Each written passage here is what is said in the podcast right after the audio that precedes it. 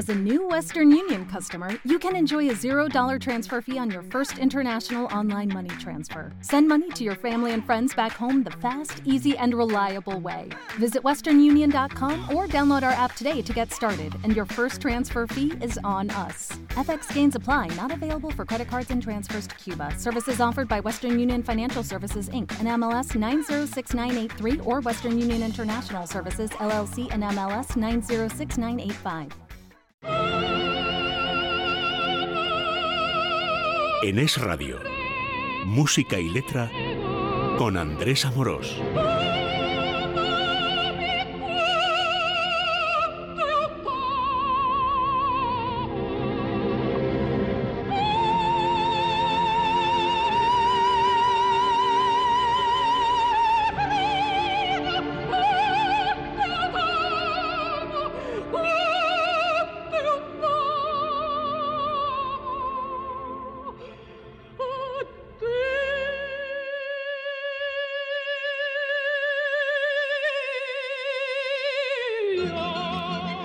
Queridos amigos de Música y Letra, un saludo del técnico Javier Pérez y de Andrés Amorós.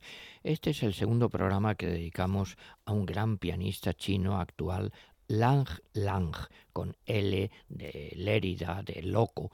Bueno, yo les decía la semana pasada que algunos lo consideran el número uno del mundo, otros dicen, quizá con un poco de mala idea, que lo que es es el número uno de los mejor pagados dentro de la música clásica o que es dentro del piano clásico el que más se parece a un músico de rock por las cosas que hace, por la propaganda, por las eh, fotografías. Recuerdo la, una foto de propaganda suya que está con las manos eh, tocando en el piano y los pies eh, en el aire porque ha dado una zapateta, un salto, como si fuera eso una estrella de rock. Pero sin duda ninguna nos agrade o no esa teatralidad, esa propaganda, lo que no cabe duda es de que Lang Lang es un pianista fantástico. Bueno, entonces vamos a empezar escuchándole en una obra maravillosa, conocidísima, que a ustedes les encantará sin duda ninguna, que es El claro de luna de Debussy. Bueno, Debussy, uno de los grandes músicos franceses, eh, saben que suele decirse que en el piano eh, Chopin, el piano solo, es el rey indiscutido, pero después de eso Debussy, fines del 19, comienzos del 20, música impresionista, cercano a la pintura impresionista, por ejemplo, a lo que son las ninfeas de Monet. Bueno, esta obra es una obra juvenil escrita en 1890 con menos de 30 años, aunque se publicó después. Eh, formó parte de la Suite Bergamasque. Hay muchísimas versiones. Está inspirado en un poema de Verlaine, el poeta francés de las fiestas eh, galantes, que traslada a la noche un tema ya tratado antes pues por eh, Marivaux, pues por Watteau. Verlaine decía que la música ante todo, de la musique avant toute chose, y también esto lo traduce pues de nuestro don Manuel Machado. Vamos a ver, la idea sencillísima que quiero decirles es que Debussy no pretende contar nada. Es una música sin argumento. Es una música que no dice ningún mensaje, sino que sugiere una impresión, que crea un ambiente, unos efectos de luz, decía mi amigo Carlos Gómez Amat, que parece hecho con luminosas pinceladas, igual que los cuadros de Monet, de Turner, de Seurat, también resume a la vez el sentimentalismo romántico, el ambiente impresionista, el misterio modernista y la contención clásica. Entonces, fíjense, una pequeña obra maestra que lógicamente se ha hecho tan popular por eso. Escuchamos a Lang Lang en El claro de luna de Debussy. Son casi siete minutos.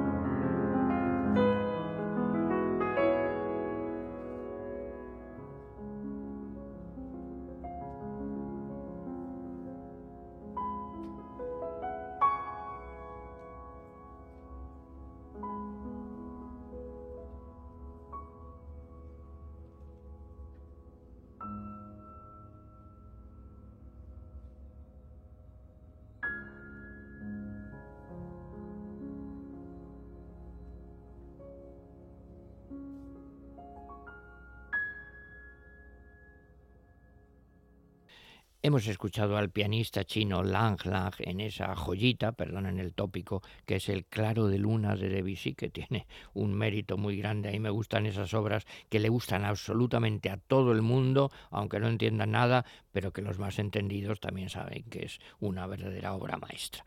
Vamos a escucharle ahora en una música, una composición musical, pues bastante distinta.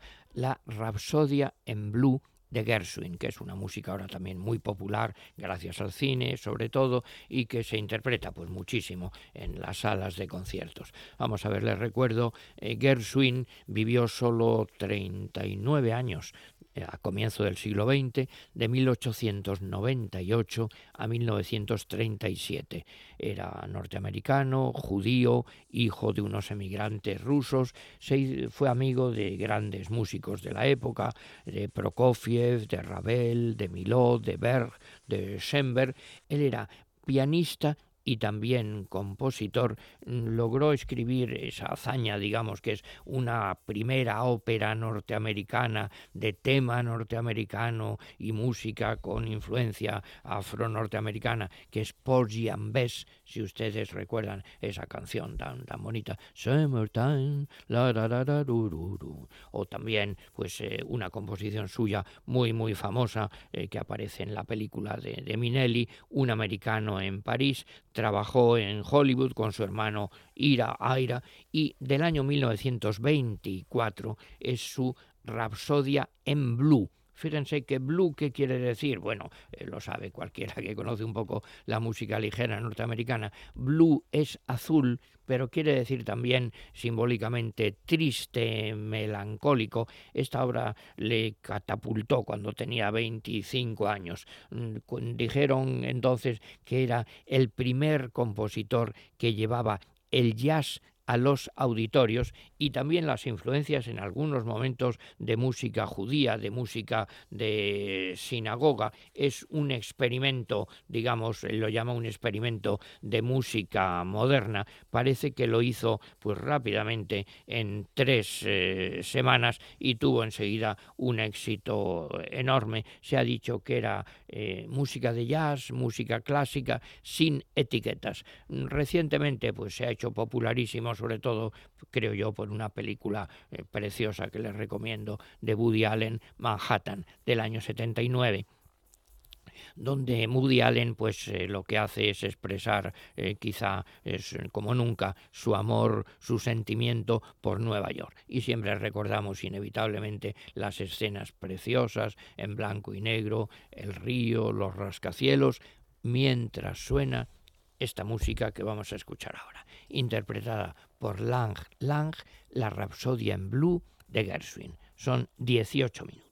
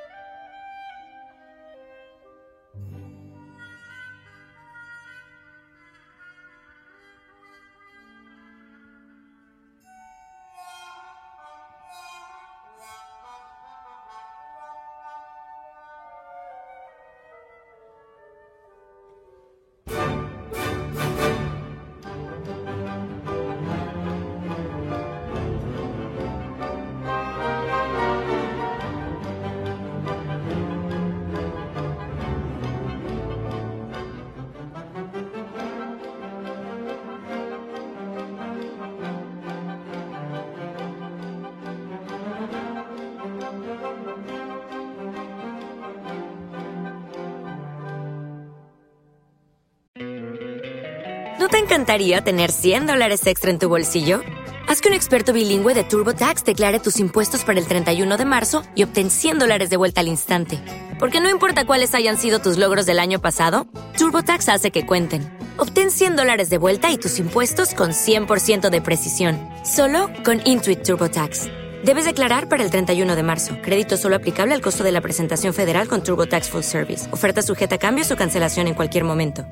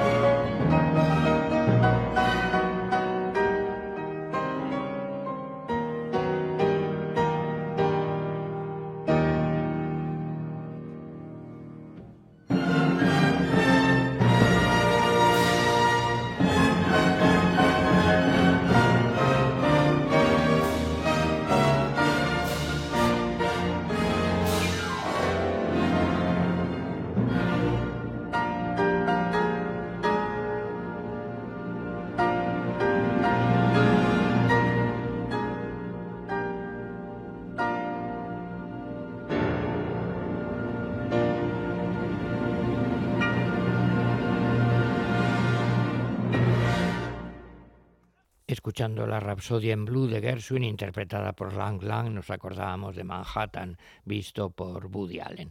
Bueno, yo creo que también Lang Lang, como le critican mucho, porque también está en la cumbre y es lógico y su estilo no agrada a todo el mundo, yo le creo, les decía, que él le gusta un poco demostrar que es capaz de abordar distintos estilos, distintos autores, y por supuesto un pianista pues ha de tocar eh, Chopin bueno, en el libro que yo escribí, eh, La Vuelta al Mundo en 80 Músicas, creo que el capítulo dedicado a Chopin lo llamo Todo el piano, que es una forma de resumir así como para mí la cumbre de la música clásica sin duda es Bach y Beethoven y Mozart, pero Bach sobre todo, en música para piano no cabe duda que es eh, Chopin para piano solo y que ya han pasado pues los, eh, los momentos un poco en que se interpretaba mal a Chopin eh, de una manera muy cursi, exagerándolo mucho, ahora sabemos que es la hondura, la profundidad, la seriedad máxima, es romántico por muchas cosas,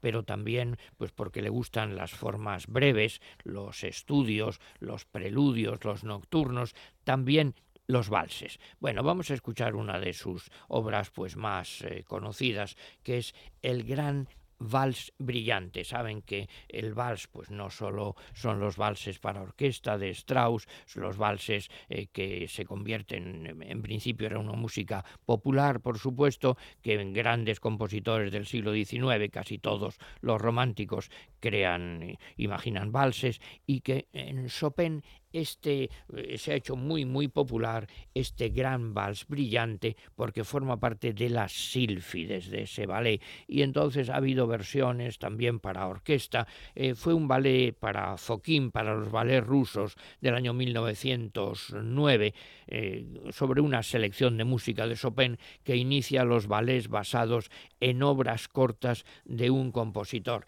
es un ballet corto en un acto no es narrativo sino lo que presenta, digamos, es una ensoñación romántica. Fíjense, esto sí que sería un buen resumen. Yo recuerdo siempre el libro de un gran crítico francés, L'âme romantique et le rêve, el alma romántica y el ensueño, no el sueño dormido, sino el ensueño, el trascender la realidad, el buscar algo que va más allá la reverie romantique, se ha dicho, se ha llamado también eh, Chopiniana. Bueno, esto lo interpretan, por supuesto, todos los grandes pianistas. Acaba triunfalmente, nos envuelve primero con un clima de misterio, pero también nos arrebata con su pasión. Vamos a escuchar así pues a Lang Lang en el gran vals brillante que interpretó en una gala musical en Berlín, en directo. Son cinco minutos.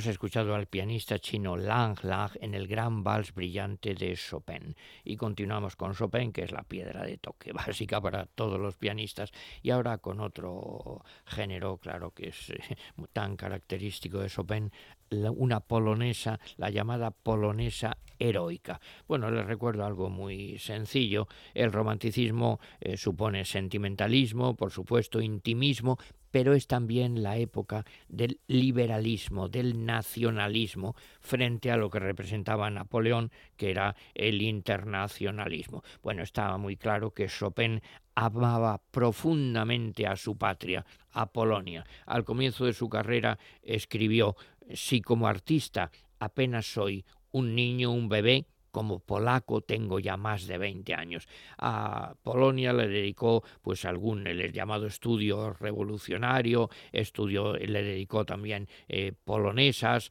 eh, bueno, él se eh, conmovía profundamente con cuando había enemigos de Polonia y sobre escribe sobre temas no temas de verdad polacos populares, sino lo que llamaba pues falla de un folclore soñado, Bela Bartok. París, él siempre eligió ser un refugiado político sin posibilidad de volver a su patria ocupada y curiosamente eh, Paderewski, que fue un pianista que llegó a primer ministro de, Polonia, dijo que eh, Chopin representaba la libertad y la esencia de su patria. Y un detalle que a mí me parece muy conmovedor es que Chopin en sus viajes llevaba consigo siempre en una cajita de plata un puñado de tierra polaca.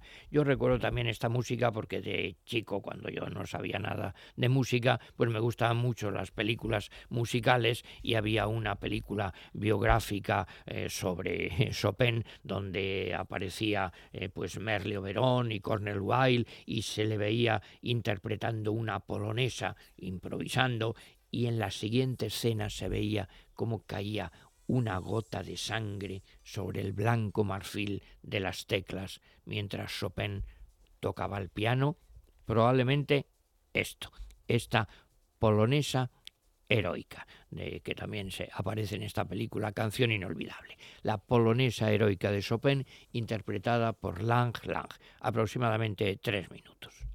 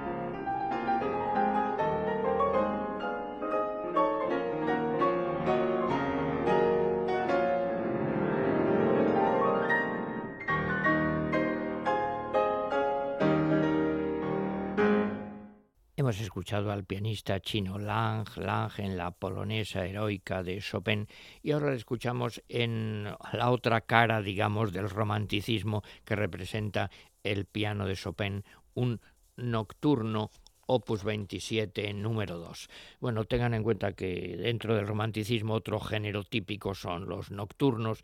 Eh, parece ser que primero en el siglo XVIII se llamaba así a unas piezas escritas expresamente para ser interpretadas en fiestas nocturnas durante el verano, y luego el sentido cambió desde que el poeta inglés eh, Young escribe su famoso poema Las noches, que influyeron, por ejemplo, mucho, mucho en las noches lúgubres de nuestro cadalso, eh, ya cambia el sentido. A comienzos del siglo XIX, el pianista irlandés John Field compuso su primer nocturno y Chopin define para siempre y alcanza la cumbre del género, pues con sus 18 eh, nocturnos, escrito desde los 20 a los treinta y tantos años. Le siguieron pues Liszt, Mendelssohn, Schumann.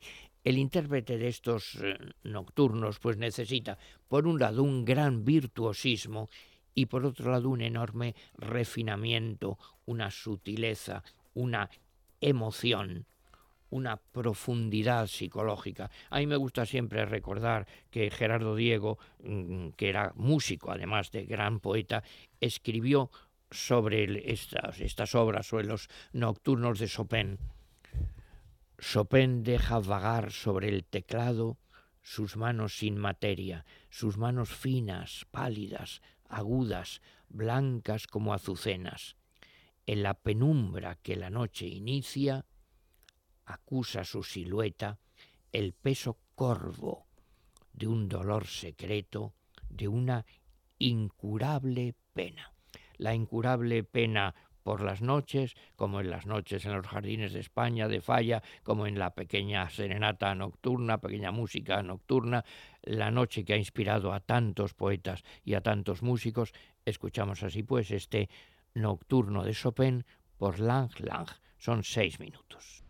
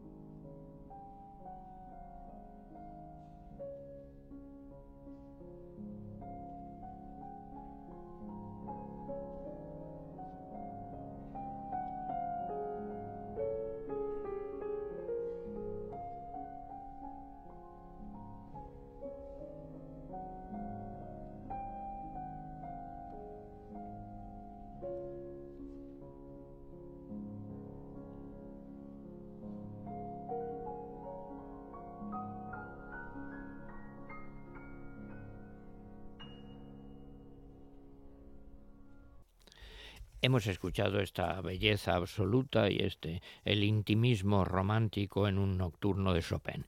Y acabamos con otra música romántica, pero ya un poco más avanzada de tiempo, de Liszt la campanella.